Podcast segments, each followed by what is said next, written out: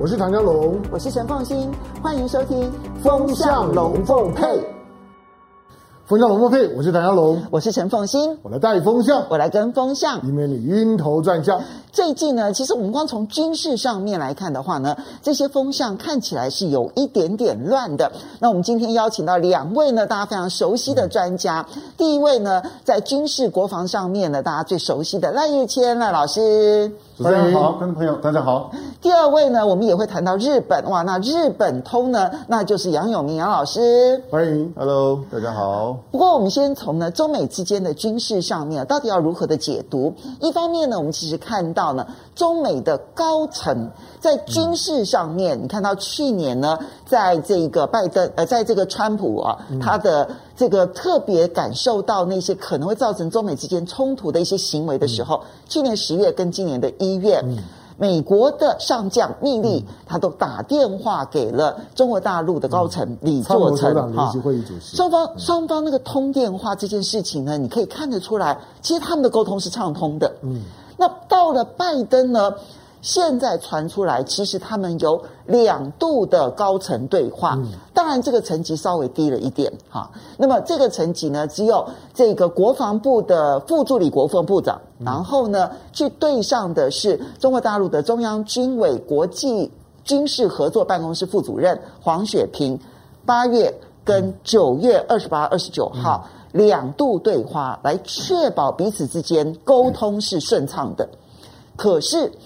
双方彼此的那一个围堵跟反围堵的做法是持续不断的。比如说，我们看到说，呃，美国呢，其实它的航空母舰哈，最近来到了南海。现在网友们就发现说，你通常来讲你是可以逆中的，可是呢，这一次呢，雷根号、卡尔文森号，那么它在中南海航行的时候呢，讯号打开，刻意开启了自动识别系统，所以就让你。哎，我告诉你哦，我来了，这样子就打着那个灯号说：“我来了，我来了，我来了。”目的是什么？嗯，然后呢，另外一边我们也看到中国大陆那个反包围的那个态势，所以呢，你看到他的国防部长呢，刻意的跟东协的十个国家，好，国防部长一起举行了这一个国防部长的扩大会议，希望能够建立各项的合作机制。所以赖教授，我们要先请教你的是，怎么去看他们之间的对话？又怎么去看他们之间的包围跟反包围？呃，三个问题哈，一次回答。呃，第一个问题是这样的啊，因为呃，中美双方都已经有一个确认，就是彼此之间不要打仗。嗯，因为大家都清楚，这一打不得了啊，这不只是中美的问题，是全世界的问题，而且这个是会让整个美国啊陷入一个。非常危险的地步，当然中国大陆也是如此，所以他们的高层一个决定就是说不打仗，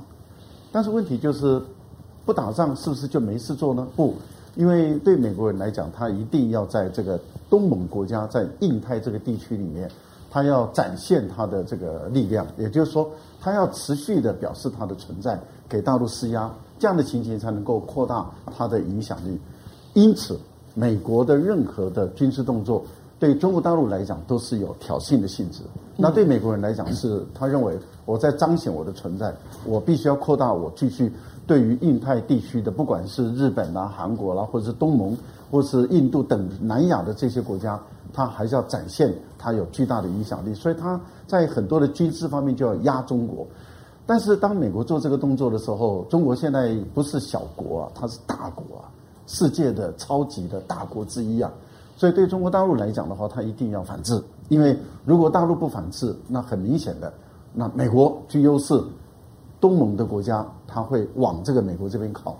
那如果中国大陆反制的时候，而且反制的力量越大，东盟的国家它就会往中间靠。也就是说，我尽量两边啊都不倒向哪一边。但是在经济方面，它更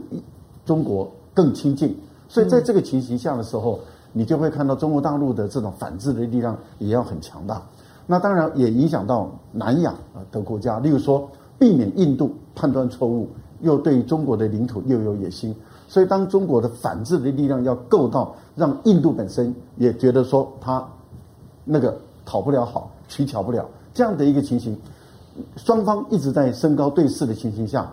当然就有可能因为误解而爆发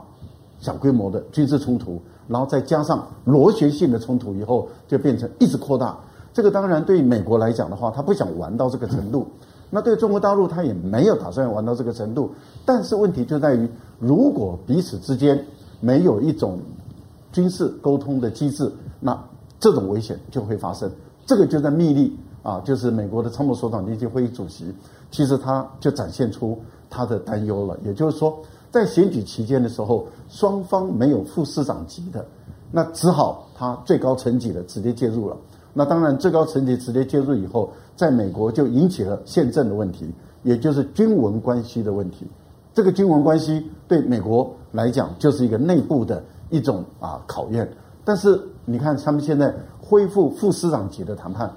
恢复副商副师长级的对话，其实是健康的。所以我觉得这第一个，他们在做这种危机的控管，我觉得这点是好事情。另外一个部分里面，您刚刚提到的就是美国的航母，美国的航母到南海去，就两艘航母战斗群。嗯、一般来讲，在过去美国啊，它的出动两个航母战斗群就是要打区域的战争的问题。嗯、但是问题就在于，您刚提到它高调的。把这个啊，这个逆中器啊，就是把它打开，嗯，啊，也就是说它不再逆中了。嗯，其实美国有没有逆中，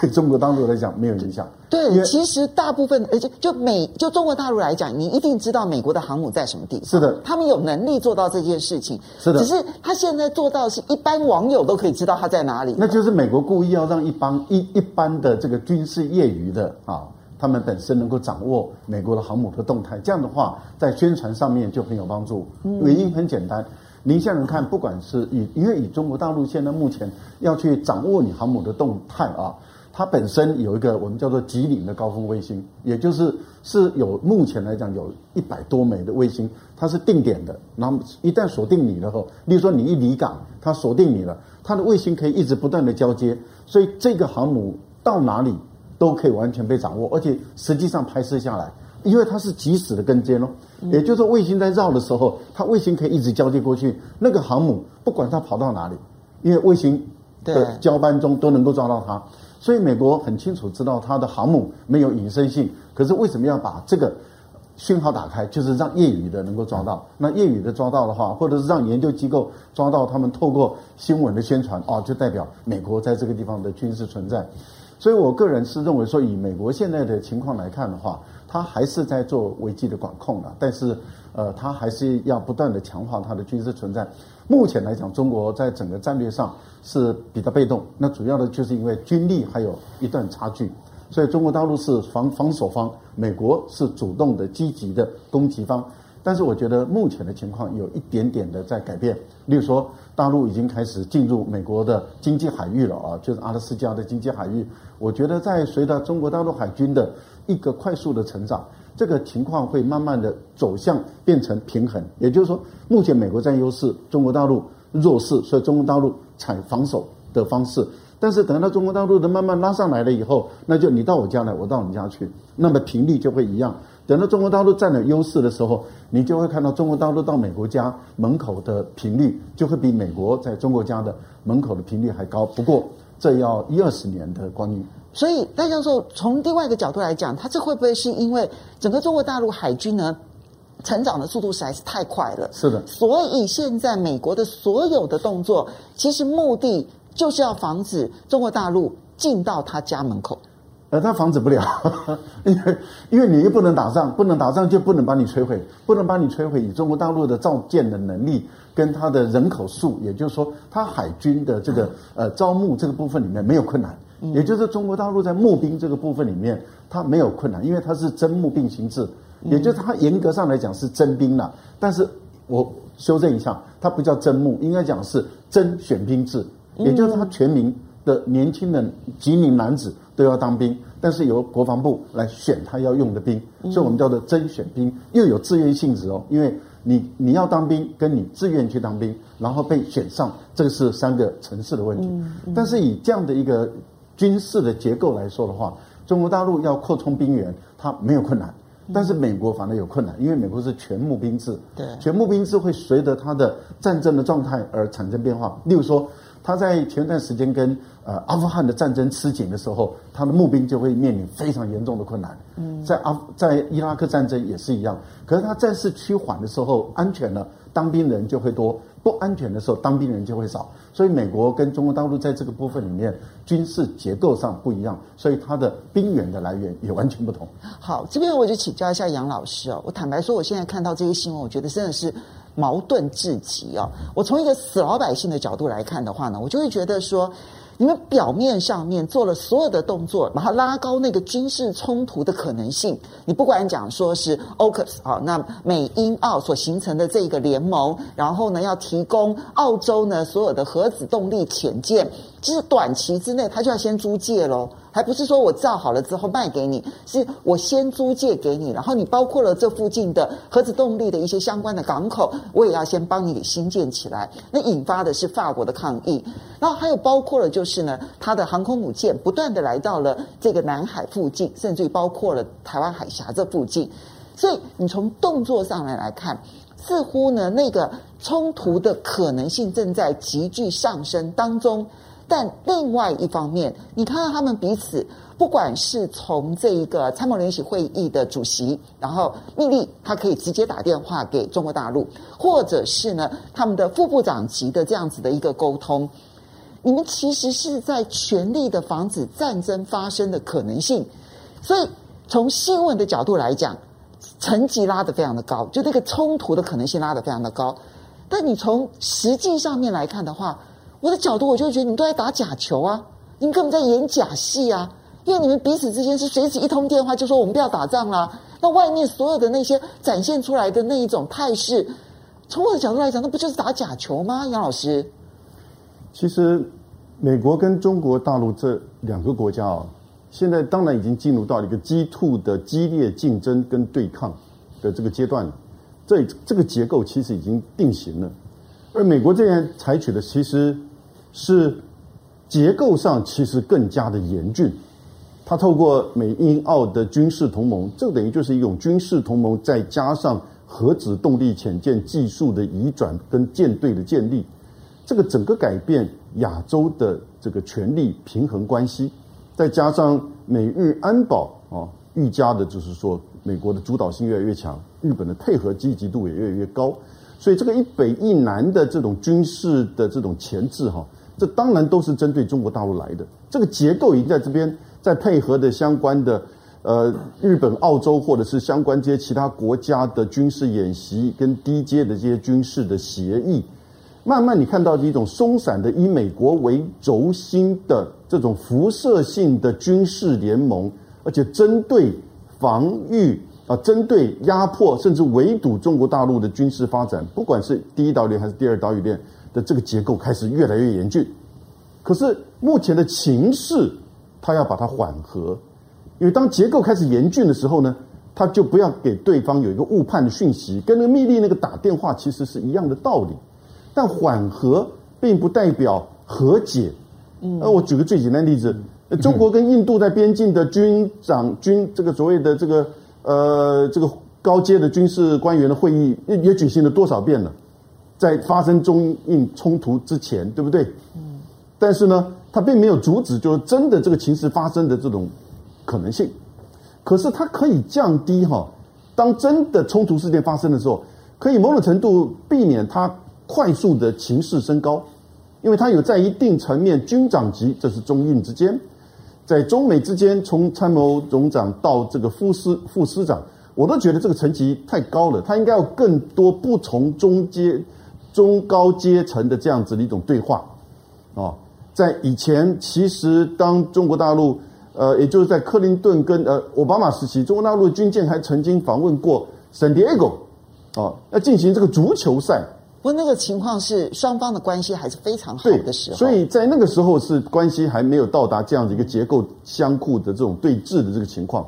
现在美国，你看不只是在军事上，啊。结构越来越对峙，但是呢，要缓和某种程度，维持沟通，然后做某种程度的分歧的管控，避免真的战争发生。我觉得穿军服的人哦，很了解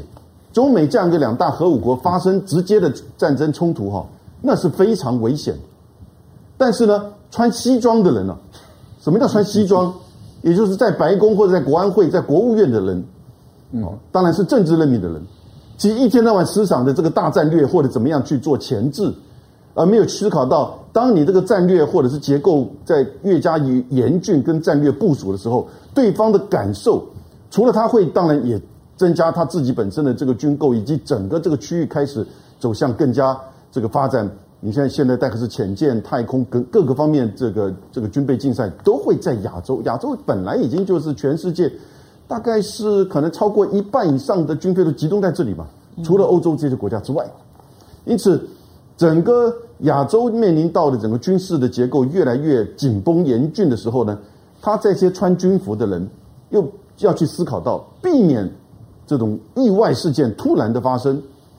以及突然真的发生之后他如何去管控，所以呢，他需要这样子的一种沟通的管道，以及某种程度。在做一个基本的这个分歧的这个管控，可是呢，他们不是做最后做决策的人，不是那个按按钮的人，所以最后还是这些穿西装。那这些穿西装现在比较紧张的是，他国内的这个好多的这种政治上的法案、通膨哦，然后呢举债，甚至你到就是说半导体，那半导体就是另外一个可以举的这个例子。我觉得美国现在跟中国的这个作为哈。一方面是在做激烈竞争，这个是经济贸易，然后国内的基础建设，哦，另外一方面呢，在我把它叫做权力的抗衡，权力就是 power，权力两种，军事跟科技，军事它开始在结构上去做 balance 或者是压制，哦，然后呢，但。眼前的一些情势，他要去做一些沟通管道这个建立，所以我们现在看到的这些电话或者是沟通啊，那都是眼前的，那都是在严峻的这种对抗之下，已经布局出来更加的这种压迫性的这种军事联盟的对抗之下，他要去找一些疏空的这个沟通的管道，避免真的发生就是说军事的冲突。美国为什么要去做这样的一个结构性的压迫？他要你去发展军备。嗯，他要你走不出来，他也要你盟邦去帮他分担军费。嗯，他要你哪一天真的在某个地区跟他发生冲突，当然不是直接跟他，他一定会找一个代理的场域，不是澳洲就是台湾或者是东海。在这样的情况之下，他希望能够避免你直接中美之间的军事冲突，这个是有他的一个阳谋在那边的。嗯，那。另外，在科技层面，你看得也很清楚了。整个现在的科技的这种某种程度供应链跟核心技术的这个切割脱钩越来越严峻，甚至要求我们台积电可能要交出这个企业机密的这样子一个说法，所谓国防生产法，对不对？那么一九五零年代的这个法律，呃，结果这个我们现在台湾的政府居然没有任何的这个反应，这种常被管辖要外国企业交出他的企业机密。这个实在是不可思议的一个事情，哦，对任何的企业的竞争，而且我怎么知道交给你之后你不会交给你自己国内的这个企业？这个跟美国整个去禁华为，哦，大疆、中芯国际，还有所有这些实体名单上面被禁的这些企业的理由是什么？理由是说这些企业影响跟解放军的关系，或者是说跟这个美国的国家安全会有影响。为什么？因为他怎么证明？他们不需要多什么证？他就因为中国大陆有一个国家情报法的这样一个规定，有一个条文，明这个企业必须要啊接受政府的这个这个就是说这个配合。那但是这个法没有真的在用。可是美国现在拿着这个国防生产法，外这个商务部长雷蒙多他所讲的话，不是 exactly 就是他被他指控中国在做的吗？他要这些，而且他不只是针对美国企业。全世界的企业，只要你不符合他这个有要求，目前短期车用芯片的这个提供，他就要求你必须要协调不成就来强迫，这个意思。所以在结构上哈，这个 power 军事的、科技的这两个层面，它其实越来越加的紧绷。开始呢，我觉得某种程度的围堵的态势、压这个压制的态势哈，很清楚。那军事之间的对话。只不过是在这种压制情况之下，略微松缓一下，略微放点气，略微避免真的反产生这个这个冲突，因为他眼前不希望真正的这个冲突发生，因为刚结束这个阿富汗的战争嘛，对不对？所以在形式上，他也需要在这一段时间稍微放了孟晚舟，或者是针对就是这个军事的这些这个对话，以及在气候变迁上面，他要准备是不是感觉上他们可能努力十月三十号，希望习近平能够跟他有一个视讯的一个对话，这样子的方面去努力，那达成他目前至少在他国内跟这些重要非军事跟科技以外的议题层面呢，他能够有一些斩获。所以我们比较看这个大的这个 picture 来看的话，我觉得那个结构还是一样很严峻。那在目前的这一些这个放这个松缓的这个呃动作呢，其实是一些眼前形势的放松的或者松缓的这个，或者是一个过场，对不对？哈，那所以香港，其实啊，我们这样仔细去看他们的动作，其实这里面是有它的一致性的哈，就是。中美，尤其是美国，现在画的那个底线就是呢，我最终是不会跟你中国打仗的，啊，就所以那个底线很清楚，我们不会发生中美冲突，不会有中美一战，那这个底线在这个地方，但是呢，我又围着你这样子不断的去建立那些所谓的军事同盟关系，不管是 AUKUS 或者是 QUAD，这些所有的这些围绕呢，很简单，我几个目的，第一，我要你增加军事支出，因为中国大陆其实呢。我看了几个数字啊，美国它的军事支出啊，占它的 GDP 的比重是高达百分之三点五以上的，所以它为什么是地表上面支出最多的？不只是它是全世界最大的经济体，其实它那个占比也是高的。可是中国大陆虽然是第二大的这一个支出国，军事投资的支出国，但事实上它占 GDP 的比重只有百分之一点六，其实只有中国只有美国的一半哦。那再加上 GDP 本来就只有美国的六成七成，所以它的实际上面军事投资只有美国的三分之一。美国可能会觉得，在经济竞争上面，你之所以会跑得那么快，就是因为你不用军事投资，你的军事投资其实没有像我投资的这么多，所以我现在逼迫你要增加更多的军事投资。嗯。第二个部分是，我要让盟友们觉得很紧张，盟友们要去投资，澳洲要投资，日本要投资，印度要投资。台湾也要投资，所以这附近一定要很紧张。这样子的话呢，这些所有的盟友国，大家都要增加军事投资。于是，美国可以在不增加军事投资的情况之下，让中国大陆以及它周边的所有的这一些国家都增加了军事投资。只有它美国可以坐享那个军工的利益，而不需要有最终的中美一战。这样讲的话，合理吗？当然合理了，因为美国的美国的国力的总体的表现的核心还是在它军事实力上面。那它相对于中国来讲，所以这也没有什么好好好去分析的。美国美国是比较采取攻势的一方，嗯，中国是守势的一方，军事力量也对比，就是美国到中国的家门口来耀武扬威，攻守是很清楚的。那这种比喻就像是说，在你的家门口，如果一直有人呢鬼鬼祟祟、探头探脑。他当然就容易发生冲突，因为我怀疑你想干什么。对啊，我我我我这个比喻就很简单了，就是如果如果你家门口一直有人呢，有人探头探脑，你也不认识他，你也不知道他干，他也没有说，他是探头探脑的一直在窥窥视你，很容易发生冲突。尤其在美国那种社会环境里面，很多人都是因为在别人家门口探头探脑被打死的，就是你会让我没有安全感。好，因此其实现在中美之间的军事的对话的管道啊。第一个就是说，他要保持畅通；第二个，你会发现都是美国主动，嗯，就是美国，因为是你来探头探脑啊。那我只告诉你，就是说我虽然在你家门口晃啊，探头探脑，不过你放心我，我我并没有要到你家去偷东西、抢东西、砸东西的意思，你不要担心，那就是一场表演而已。嗯，美国每年到了八九月的时候啊，因为跟他的预算年度有关了，都是他的他的军就军事表演期，就是会有大量的军演。然后会有大量的军事新闻的曝光，因为它的它的它的军事预算的膨胀已经到了泡沫的阶段，就是如果没有新的刺激，那个泡沫是撑不下去。就是如果没有一个强大的对手，它的军事的支出就泡沫化了。因为在几个主要的经济国家当中，它的军事支出占它的 GDP 比重是最高的。当然，就是这个是一个，就是你知道军军事的投入啊，它最大的最大的就是说矛盾就是如果没有一个强大的对手。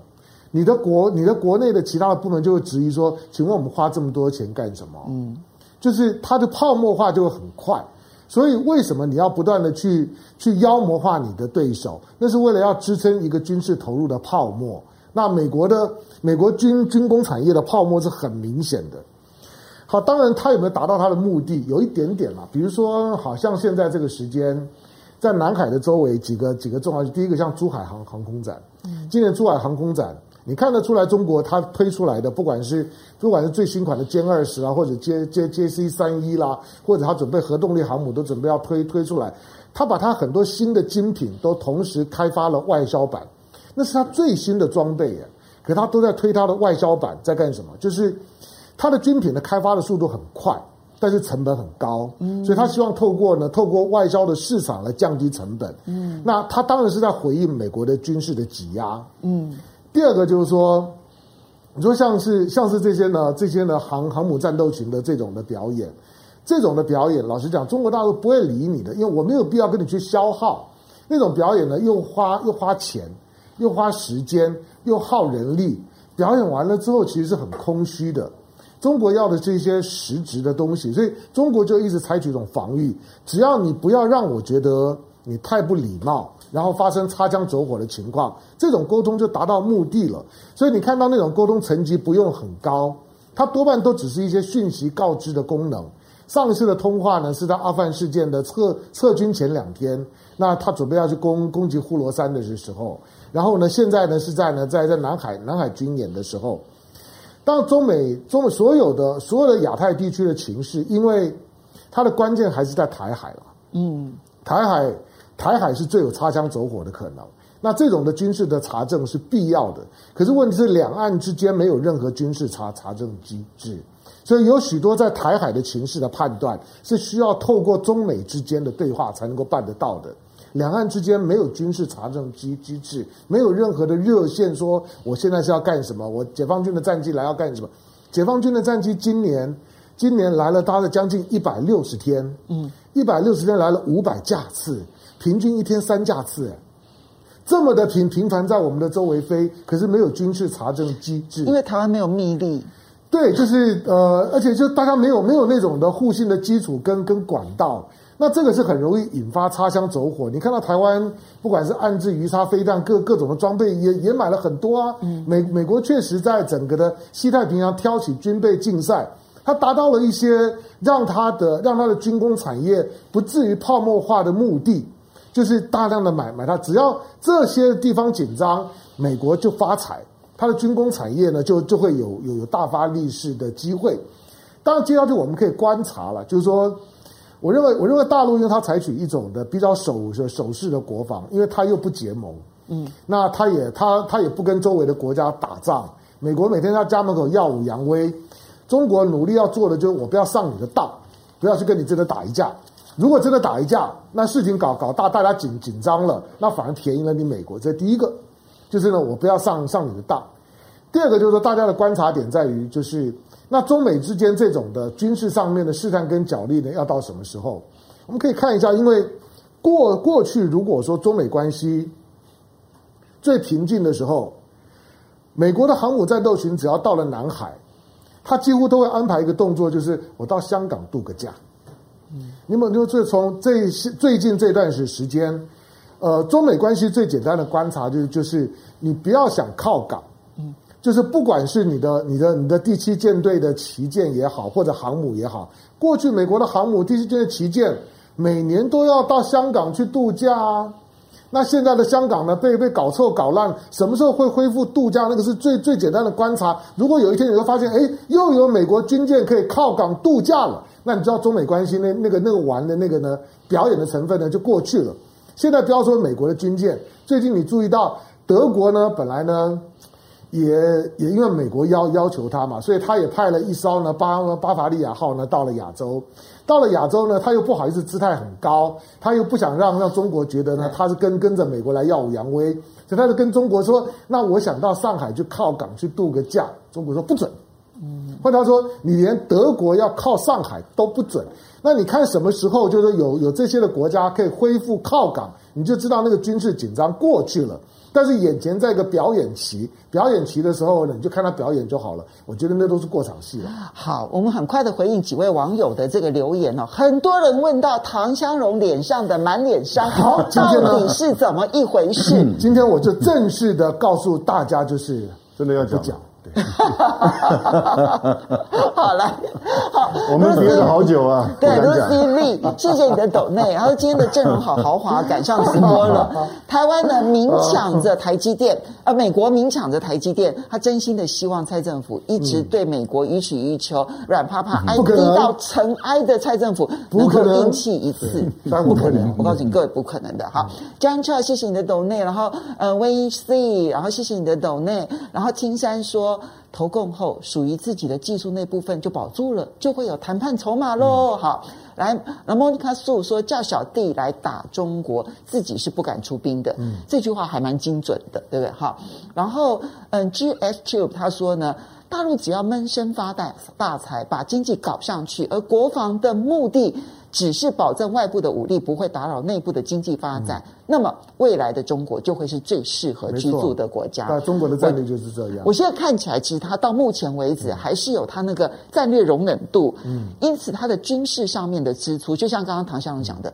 我既然我必须要增加很多先进的投资，那我干脆先外销算了，嗯、利用外销，然后把规模经济扩大，降低我的成本。嗯、接下来我们就要看，但问题是你要看这个周围的挑衅。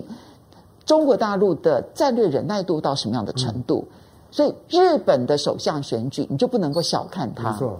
岸田文雄呢，他确定接任第一百任的日本的新任首相。那我们看到呢，这个新首相呢还没有正式的上任，台湾其实已经开研讨会，重点就是要放在说日本未来在台海冲突当中可能扮演什么样的角色。嗯，第一个当然就是日本会不会以安保条约为由而介入台海战争，嗯，好。那第二个是呢，我觉得这件事情是比较严峻的。现在美国正在强力的压迫日本，让日本呢改变它的防守的国防政策，改为攻势的国防政策，也就是要中国要日本内部转型成为一个攻击的国防武力。我这边就请教一下赖教授，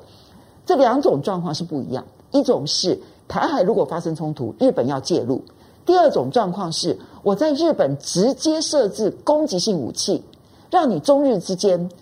冲突性大幅度升高。岸田文雄会不会接受美国这样子的一个要求？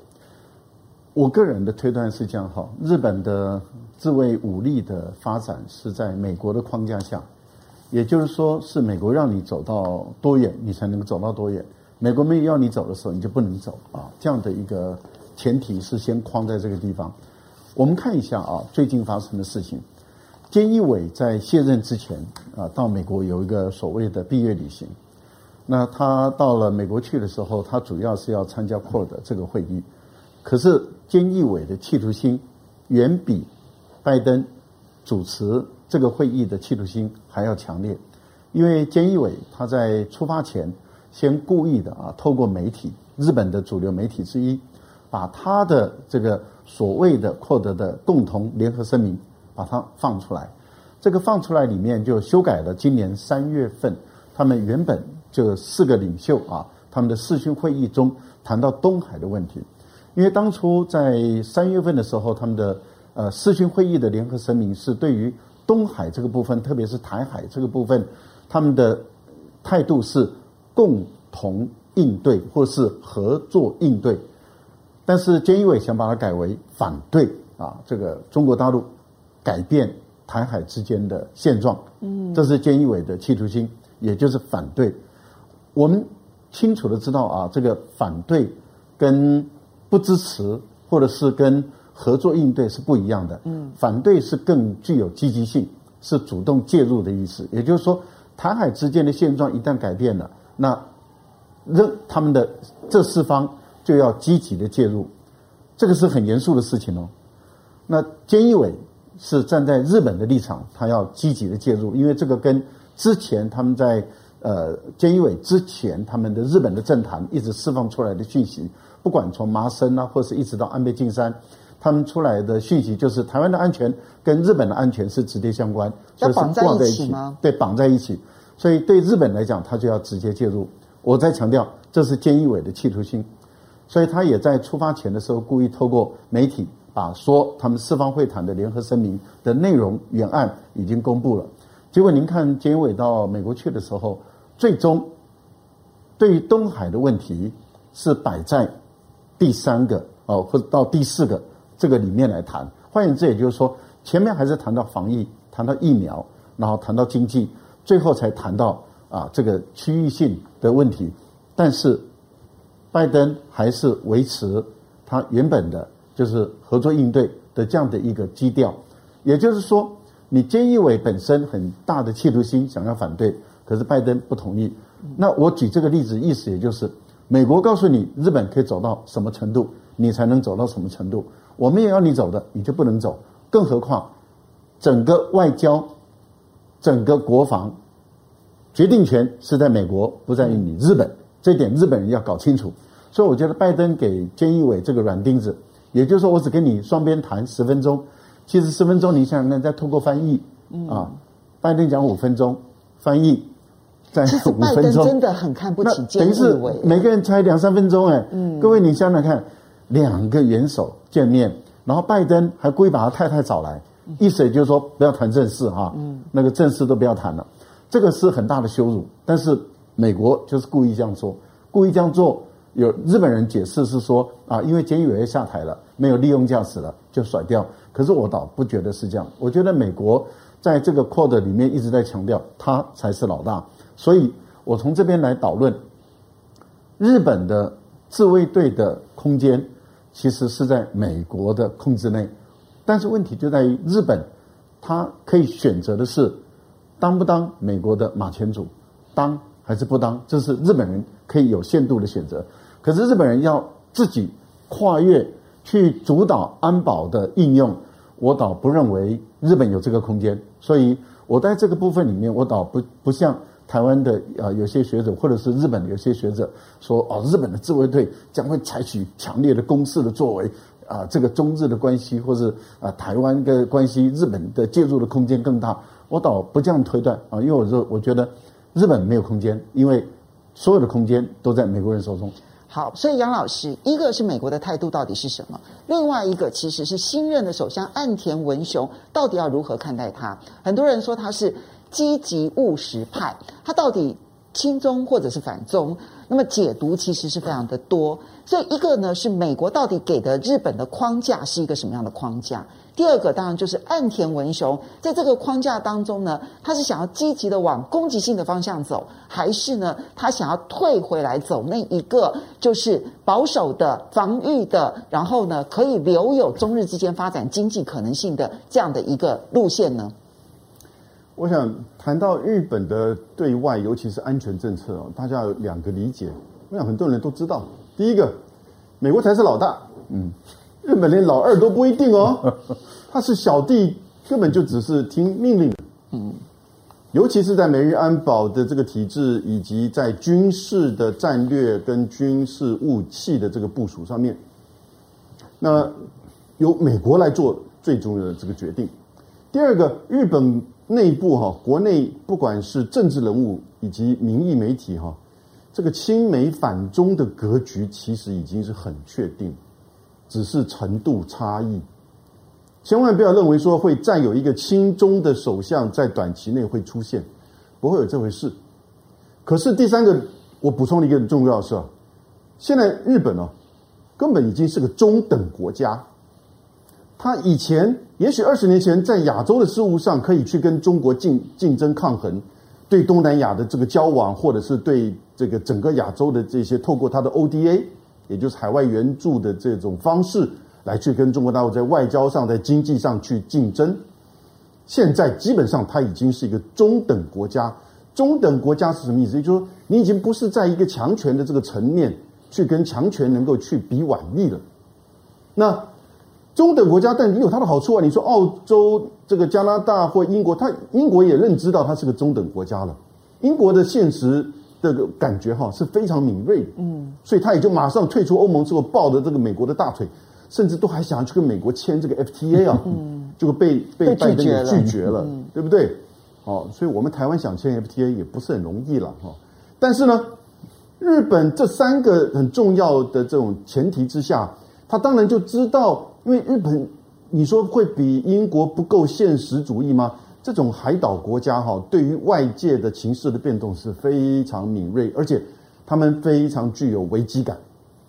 非常具有危机感。但，杨老师，我这边补充问一下，嗯、因为日本一直觉对他们的这个大和民族是很骄傲的。那么，像澳洲跟加拿大认知自己是一个中等国家，我觉得这比较容易，因为他们长期以来其实并没有一个区域强权的那样子的一个地位在。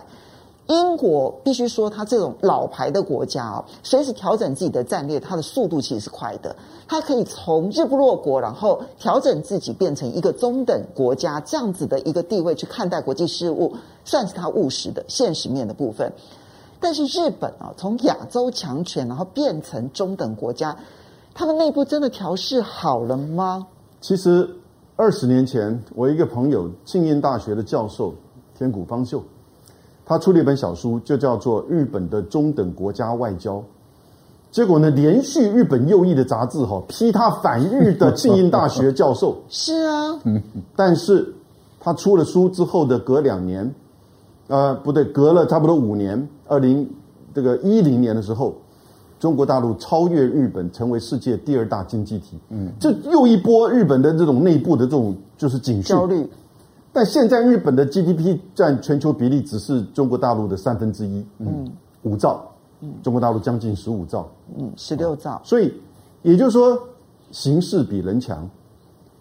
也许他扒着美国狐假虎威的情况之下，哈，他觉得他的身影还是很大，但在现实面而言，其实越来越清楚，他可能不一定愿意承认，但是他所展现出来的作为，除非是后面美国在这个。就是军事安全议题上强力的支持，否则的话，他很清楚的知道，现在他跟中国大陆的经贸关系是日本的生存的最大的关键，而且即将要展开的亚洲的经济整合，也是日本的整个亚洲贸易跟经济最重要的切入点。而这个时候，它跟中国大陆关系很重要，明年又是日中建交五十周年，所以从这个角度而言，我觉得范这个岸田文雄当上首相哈，不是一件坏事。至少比河野这个太郎哈，他是比较温和派。他其实，在竞选之前，他自己跟他的派系其实是比较对中国大陆的这种互动哈是积极的。那但是因为他竞选的时候，因为要得到安倍晋三的支持，这次安倍晋三是真正的 king maker。嗯，哦，跟真正的 Kingmaker，、嗯、真的找那个高市早苗出来，根本就是要稀释掉河野太郎的这个票。他是要给这个，而且他也要给岸田文雄一个下马威。因为他的选举，你要是不听我的话，你看着我其实是可以扶植别人的。对，因为他的选举是两个阶段嘛，那第二个阶段几乎大部分都是这个议员票，所以派系来决定。嗯、但是第一阶段要让这个某一个人不能够过半，你才会进入到第二个阶段。这样一个很清楚的战略，所以最后他们第二阶段投出来票也不代表真正的什么遗憾，甚至第一阶段，因为大家都看清楚了，接下来应该就是岸田了，哦，所以河野洋平，呃，河野洋平的儿子河野太郎，他就这里面就提供两个事件，在这他们竞选过程当中，哈，大家没有太多的这个讨论的，一个是四个人都出现在一个电视的这个就是讨论会当中，就问他说。美英澳的军事同盟，美国、英国要这个移转跟出售核子动力潜舰给澳洲，日本要不要？应不应该有核子动力潜舰？嗯，河野太郎说我们要，然后呢，高市长呢说当然要，然后呢，这个岸田文雄嗯不应该哦有问题，因为岸田你不要忘记啊，岸田他的选区在哪里？广岛，广岛哦，对，然后呢，野田圣子绝对不可以要。因为我们没有非核三原则，所以你看这四个人，即使在自民党里面呢，代表的这个光谱完全不一样。嗯，可是呢，还好是因为岸田，哦，他的务实、他的温和以及他尊重法律，我觉得在他的养成的过程当中很重要。我举一个小故事哈，岸田推然他父亲啊，也是一个众议员，应该来说他基本上随便念个书，然后呢就可以接他父亲的这个选区嘛，结果。他是念日日本的早稻田，应该这么说哈，嗯，日本的建国中学，嗯嗯，叫做开塞，也就是开城中学，嗯，等于是东京啊，等于是关东啊，Number One，这是考进去的，嗯，基本上里面三个有一个要进东大，嗯，结果他被他爸爸要求连续重考三次，没有办法进东京大学法学部，嗯，第三次他就只好进早稻田大学的法学部，嗯，所以他父亲对于就是说对他的要求以及他整个养成的过程哦。显现出一个就是比较是温和务实，然后呢也重视这个法治，嗯，那但是另外一方面，他在这过程当中，他也显现出对于就是安倍跟这些派系的妥协，他也讲了很重的话，对不对？嗯，然后呢，你不要忘记我该再提醒大家，我刚刚前面讲的第二点是什么？日本基本上是亲美反中的，只是程度的差别，所以任何有关于这个。安保问题、科技问题、供应链问题，完全是跟着美国的步调走。这个不管谁做首相，一定是会是如此。但是另外一个，在选举过程当中，大家真的是没有注意到讨论的是，我觉得这是我们这边呢很严重的一个一个错误。那就是记不记得高市长苗出来的时候，还跟我们蔡英文总统有一个视讯会议，嗯、对不对？嗯嗯。嗯，这个事情在日本的内部的媒体当中有报道，有引起注意。还记不记得去年的时候，当 G7 不是去年是美国的主办国，川普在跟拜登竞争的时候，他想要在七八月在华盛顿办 G7 的元这个元首高峰会，结果梅克尔拒绝了。他拒绝的理由是在美国总统竞选过程当中，德国的这些政治人物不会去华府或美国开会，以避免被解读为对哪一个人的背书。对，川普当然就是要梅克尔跟要欧洲国家来背书。欧洲国家当然不愿意去，你平常不理我，把我甩在一边，踢我一脚，我怎么可能这时候去你帮你背书？但是这个原则哈，我觉得是大家都能接受，美国的媒体也都接受的。我们现在呢，蔡英文在日本自民党的总裁首相选举过程当中，跟某一个候选人做视讯对话，而被报道出来，你在影响人家的选举。你觉得这会使得岸田文雄可能有怀恨在心吗？呃，刚好相反，嗯，因为岸田文雄知道高市早苗是出来做他的侧翼的，嗯、高市早苗现在也被他任命做任命做这个自民党的这个政调会政调会的这个会长，不会有影响，不是吗？不会，所以不会有影响。这个你可以说，呃，我我可以说，蔡英文身边人觉得应该是说见猎欣喜，很高兴的说，你看我们赌对了，嗯，我们做正确了。但如果今天是河野洋平做河野太郎。坐上了这个是这个首相呢，哦，所以第一个，其实你还是在赌；第二个，这是个原则性的问题。你在，当然这是一个政党的总裁的选举，而不是真正的这个所谓的首相的选举。但日本的总总总裁选举就是首相嘛，对不对？所以这个问题哈，我觉得一般人没有讨论。我觉得在台日关系当中啊，这是一个危险的一期。但是他他会说他赌对了，他赌对了。好，好，那现在我们这边来看，就是呢，其实刚刚呢，两位教授呢提出了一个我觉得很重要的亲美反中框架当中，首先，菅义伟想要跑得很前面，把美国的把日本的自卫队呢转换成为攻击型的自卫队，好，但是美国看起来给了一个软钉子，而对于岸田文雄来讲，他可能的走向。会不会在亲美反中的那一个框架下面，因为走务实、重视经济发展，而相对而言，他走一个在亲美反中路线当中最保守，不是直接反中的那条路线？好，因为呃，但我们我们对对日本的理解，其实有很多属于日本文化的部分，我们是不太容易容易碰触的很深的。不过我们谈一些大的框架的东西啊，第一个就是因为岸田文文雄，就像我看到日本媒体来访问他。那觉得他是德川家康型，嗯，但他说不，我我是织田信长型，嗯，那织田信长跟德德川家康在在在战国时代的定义不一样，织田信长是那个要开拓一个一个时代的。要重新要整合日日本，团结日本，最后虽然被正面暗杀，但是他觉得他觉得虽然很短暂很绚烂，但是呢有开疆辟土的那种开创时代的味道。岸田文雄的那个格局，想要就他我你听他讲话，他他他不是想要去做一个守守城，然后去开创一个一个一个一个大时代，他他是要要开疆辟土型，他有想法的。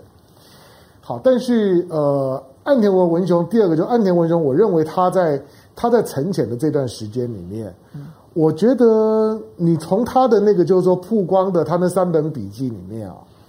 他有去试图的去捕捉到日本的社会跟日本的商业界的想法。我认为日本的社会跟日本的商业界对于日本是一个中等国家，早就有心理准备了。换句话说，但是当当当日本的社会的人心跟日本的商业界充分的已经知道我们就是一个中等国家的时候，政治人物反而不会，因为他鼓舞人人心，所以他反而会会有一些呢加油添醋的讲法。那日本在这军事选择上面了，他已经没有什么选择，不不是只有岸田文雄，大大家认定岸田文雄是安倍造的，嗯，是安倍的安倍推的傀儡，最后他会不会成为一个？改变安倍时代，然后去推翻安倍，或者说让让日本走走出这种所谓的所所谓的这种这种就是说呢派派阀政治的一个人物，不不知道。但是不要忘了上个月上个月的八月十二号，日本的防卫大臣叫岸信夫，嗯，安倍的弟弟弟弟，岸信夫呢接受澳洲媒体的访问，呼吁呢澳洲要带领亚洲国家来反对呢中国的扩张。你知道，知道日本虽然没有参参加那个 AUKUS，可是因为它有美日安保，它在精神上面来讲，它是在这个框架里面的。可是日本呢，现在呢面对到的面对到的整个，因为它跟美国靠得非常近，我觉得日本在很深的困境，因为它不只面对中国，它还要面对呢俄罗斯，甚至于大家注意到，之前我看不太懂，因为之前我们看到王毅的亚洲四国出访。你会发现到越南新闻很热，到柬埔寨新闻很热，到新加坡新闻很热，可他最后是到韩国。韩国，对，他到韩国的新闻反而比较冷。可是你现在看到，当韩国想要去推动跟朝鲜之间的中战协议的时候，哦、你就知道他在干要干什么。嗯，换句话说，韩国现在的想法跟日本是不一样的。对。韩国呢，即即使我说文在寅人到了联合国大会，跟拜登呢几乎呢就在几公尺的范围之内，两个人都不讲话。嗯，韩韩国现在在有关于整个未来亚洲的政局的安排上面，他跟日本想法显然不一样。日本想要更紧密的结盟，但是韩国想要结结束。你要知道那个真正的影响。当他要结束跟朝鲜之间的所谓的中战的，就是说韩战的结束的时候，他就他就是检讨，就是说，那请问你美韩的军事同盟还有必要吗？韩国不是追求朝鲜的非核化而已，对，没有错，他要去追求的是朝鲜的非军事化。是，如果是朝鲜的非军事，朝鲜半岛的非军事化的话。他哪里还需要美国了呢？所以当，当当如果说，当我们现在还不知道中国对于这个中战宣言的态度是什么，嗯、我只是我只是终于懂，得韩就是说呢，王毅为为什么去？那但是呢，如果说朝鲜开始朝着非军事化的方向走，那中国对应于美国在亚洲的各种的围堵的动作，中国的诉求就是一个亚洲非军事化的诉求。嗯，就是我们为什么亚洲国家要花这么多的钱在军备上面？嗯，我们又没有要打仗，请问你中国是要跟谁打？顶多我有台湾的问题，OK，我没有要跟任何人打。那为什么亚洲国家要把大量的资源耗在军备上面？中国应该认真提这个问题。我认为也会提，就是没有必要啊。我们经济不是发展的很好吗？何况今天的亚洲的格局。日本可能没有意识到，今天的亚洲已经有三个日日本。日本现在经济规模跟印度差不多，跟东盟差差不多。其实从一个亚洲的大视角来讲，除了中国比较大以外，其他的这三个国家的规模已经差不多了。换句话说，中国如果是三个日本，亚洲就是六个日日日日本。那日本要如何面对这种已经不可改变的形势？你的经济规模就是跟印度差不多，印度跟东盟差差不多，大概未来两三年之内，大概都 都都拉平。日本终究要面对这件现实，可是我认为日本没有办法去面对这个现实。那个大的框架会把日本的越框越紧。那中国当然可能接接下去，我因为美国的这种敲敲打打是不可避免，日本的焦虑感我也可以理解了。毕竟我我说了嘛，他是。他二战的时候是亚洲最大的加害者，可是当你的仇家长大了，你一定很没有安全感。嗯，这个是日本先天的心理问题，就是那些曾经被我欺负的很惨的中国，他长大了。嗯，我的我的我的仇着仇家长大了，我当然睡睡不着觉，谁不怕人家寻仇呢？嗯，所以这种的感觉我也能体会。那接下来就看中国怎么诉诉求。我认为，我认为中国中国接下去在思维上面、宣传的诉求上面来来讲，因为美国、日本他们所有的宣传都是中国在执行它的扩张主义，中国想要把亚洲中国化。嗯，可是我认为中国在做的是相反的，中国其实是在让中国亚洲化。嗯。那如果中国亚亚洲化让，让让亚洲国家都能够认识到，中国没有要打仗，中国跟边境国家都都都不打仗，中国没有扩张主义。中国的亚洲化能够取代美国所宣传的那种亚洲中国化，那亚洲的和平才有机会到来。好，所以不只是岸田文雄，更在于中国大陆的对外的那一个被接受度其实是如何。嗯啊嗯、好，我们来谢谢这个 WK Ma，他今天是因为香港放假一天，所以可以好好的听谢他的抖内啊。好，江超他说，台积电可以不交这些美国要的资料吗？啊，这个 其实确实是我们的很大的压力。然后 James Chang，谢谢你的抖内，然后江超谢谢，然后就。呃 Joe Wang Han，谢谢你的抖内，嗯、然后黑于 Yang Yang，谢谢，然后江飞，谢谢。他说赖神策马浪淘尽，金钟正气谁争锋？古来佛祖保中华，唯有湖南唐湘龙。压压力很大。好 好好，唐僧说，感觉上日本想要把美国拉进来，只要美国参与台海战争，日本就可以脱离美国的牢笼了。嗯，嗯，好。这个后续还可以再看啊。那么，呃，一六说，现在呢，二零二五年中国的经济总量就会全面超过美国了。二零二五年可能还没有办法，现在估计大概是二零二八年。他说，其实中国大陆现在根本没有把日本看在眼里。当然，这个后续的发展，我觉得亚洲的发展速度会非常的快。好，不过我们现在要来看的是中国大陆。嗯，最近呢，其实你看到中国大陆呢，缺电的问题变得非常的严重。那十一的国庆日，他们呢甚至于取消了灯光秀啊。那在这就可以看得出来那个。缺电的状况非常的严重，所以拉闸限电这件事情，它不是一个单纯的一个问题。我们现在时间因为不多，我们是不是可以这一个每呃这个赖呃这个这个赖赖教授啊杨老师，我们各自在这个议题上面，我们好好的讲一分钟好不好？赖教授，嗯，好的。我觉得大陆的限电哈有几个因素，第一个就是核能的比例还不够高，嗯，目前呃中国的核电大概占百分之五，嗯，所以成长的空间还很大。第二个呢，就是啊，它的由于气候暖化的关系，所以光啊，也就是风力发电、水力发电跟光发电这个部分里面啊，这个成长的幅度比较小。那第三个问题，那当然就是大部分都是在依赖啊这火力发电，而依赖火力发电的时候，碳的发电比重又很高，再加上中国大陆对疫情的控制非常好，所以工业的整个全线的成长的百分之二十到三十。这么大的量的情形下的时候，我们就可以很清楚的看到它的这个火力供应，那么就出现了大量的依赖这个煤炭的火力发电。但是由于煤炭价一直在上升，因此这一些煤炭厂，也就是电力公司烧煤的，它等于是每发一度电，它就损失零点七到零点八。这个等于是你地方政府也好，电力公司也好，地方的电力公司啊，虽然都是国营的，但是还是有地方性的。它本身的负担也受不了，然后再加上碳中和的这个指标已经出来了，碳的交易市场在上海也已经挂牌了，然后现在又到年底的时候，你每一个省每一个地区的配额，基本上来讲，那么已经很多都用完了，所以我觉得他们的这种限电啊，就在地区性发生，但是是这么多的因素，复杂的因素并在一起的时候，才造成了这个区域性的轮流。限电的一个情况。到目前为止，因为这事情已经越闹越大了嘛，哈。那你看到其实，呃，在大陆，其实从中央到到地方，其实重点都放在这一件事情上面，国际上面也很关注。这个冬天，它度得过吗？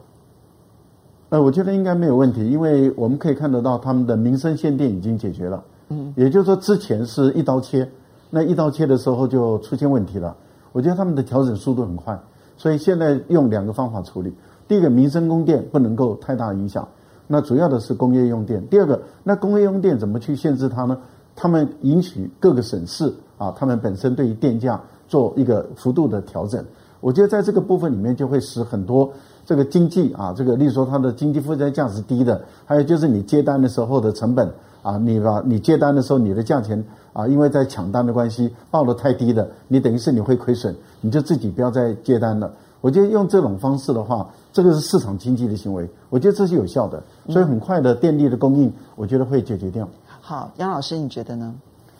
三个因素，第一个，我觉得还是一个和节能减碳的一个政治承诺之下的一个调节作为。毕竟做了一个二零三零、二零六零的这样一个承诺。那这但是呢，今年上半年事实上中国大陆在燃煤各个方面是有所增加的，甚至一些建设。所以你怎么样真的达到有步骤的二零三零的这个碳达峰啊？这个是必须要及早做调整，而且马上十一月就要开这个世界的节能减碳的这个大会。第二个其实是在做某种程度的经产业结构的调整，因为各位知道，现在整个全世界原料呃运费各种方面大涨。但中国大陆的订单大增，可是实际上的这个收入透过，因为在市场经济的情况之下，大家这个抢订单，所以事实上产能增加了，收入没有增加。嗯，那当这个产能如果订单减少的时候，你开拓出来的新的这些产线，你怎么去面对？嗯那当然，同时你用更多的电，跟前面第一个讲的这个节能减碳的目标又冲突到了。我觉得第三个也是回应美国的一个阳谋，也就是美国。大量的这个 PE 情况，这个 QE 情况的之下，造成了全球的这种通膨。结果中国大陆的厂商变成帮美国、帮西方在做白工。那然后呢，其实真正要发展跟投注的是重要的这些高阶的这些制造业。所以某种程度也是对地方的这些领导阶层做你要有效的这个管控，在这个时间点，因为反正现在第一个中国大陆不缺电嘛，对不对？然后呢，这些的这个就是各种供电的情况也算是稳定，可是呢，透过这种方式，我觉得很多人没有看到另外一点哈，因为如果说大家的订单接的这个都不高的，然后都是很薄的这个毛利，其实政府和过去很多的国家的政府透过什么？透过做协调的方式，让大家不要抢单，让大家不要这个联合这个不断的杀价，但是呢，这个会牵扯到什么？违反贸易原则的这种联合垄断。但中国大陆即使如此，不做这种出手，也就不做这种由政府来去主导、影响市场机制的方式。可是他透过背后的这个能耗的这种双控的方式，让市场、让你的产业自动的调整。好，但是也回应美国，实际上不断的只是印钞票，然后呢 QE 的方式，让美国想尽用尽，就是说，呃，世界中国大陆的各种资源跟能力。来去 serve 他自己本身的这个经济的成长，因为现在但是造成这个全球的通膨，所以我觉得多方面的因素使得这一次很很，我觉得其实是蛮难得的一个这样子那种战略性的这个决定。当然，这个作为跟操控一定会在审的层面或者是在执行层面会有一些差距，那要做一些微调或者是随时的这个修正。那这个要做多久？那这个现在大家也在看。到底是可能这一季，还是说会接下来变成一个呃中期的这个作为？等到这个调整的效果，或者是说整个市场的机制慢慢的出现，就是说这产业结构的变化的时候，那因此这些东西可能现在是大家关心。所以你没有办法确定冬天可以很快、很很很平稳的过去。我觉得冬天平稳的过去，在民生层面应该是不至于。民生层面占中国大陆发电只有百分之十七嘛，但是百分之七十的工业。用电呢？这些层面呢？我觉得其实会有一些产业受到比较大的冲击。香龙，好，我觉得，我觉得它其实这次的这次限电并不是缺电，就是某些方面来讲是它自我设限，就是它在做它的目标管理。那三个部分让大家参考。第一个就是说，它其实是一个短期的现象，就是今年的四月份的印度的疫情的崩溃，五月份的越南疫情的崩溃，这是两个呢亚洲最主要的分散中国生产压力的生产基基地。和这两个基地的崩溃啊，使得他们这两个印度跟跟越南在四五月之后的生产状况都很不理想，嗯，所以很多的生产压力就转回到中国大陆上面，中国大陆就承担了非常多的非常多的这样一个订单的压力。第二个就是说，对中国来讲，因为它是它是全球未来关注就是说碳排放管制能不能够成功的关键性的大国，嗯，但是碳排放管制啊，它管它是个公共财，嗯，就是。偷鸡摸狗人会很多，因为因为我不做，但是但是也没有人知道，或者说或者说我可以搭搭便车，空气干干净了，我有好处，可是我不见得想要多多做什么，所以他必须要透过这种的反复的演习，就是说用上螺丝的发方式去把这个公共财的管理，透过公部门的有效的管制，否则公共财是绝对没有办法落实的。嗯。因为没有人会主动做，所以他在透过演习的方式这样做限电，限电到最后呢，他就会逼着。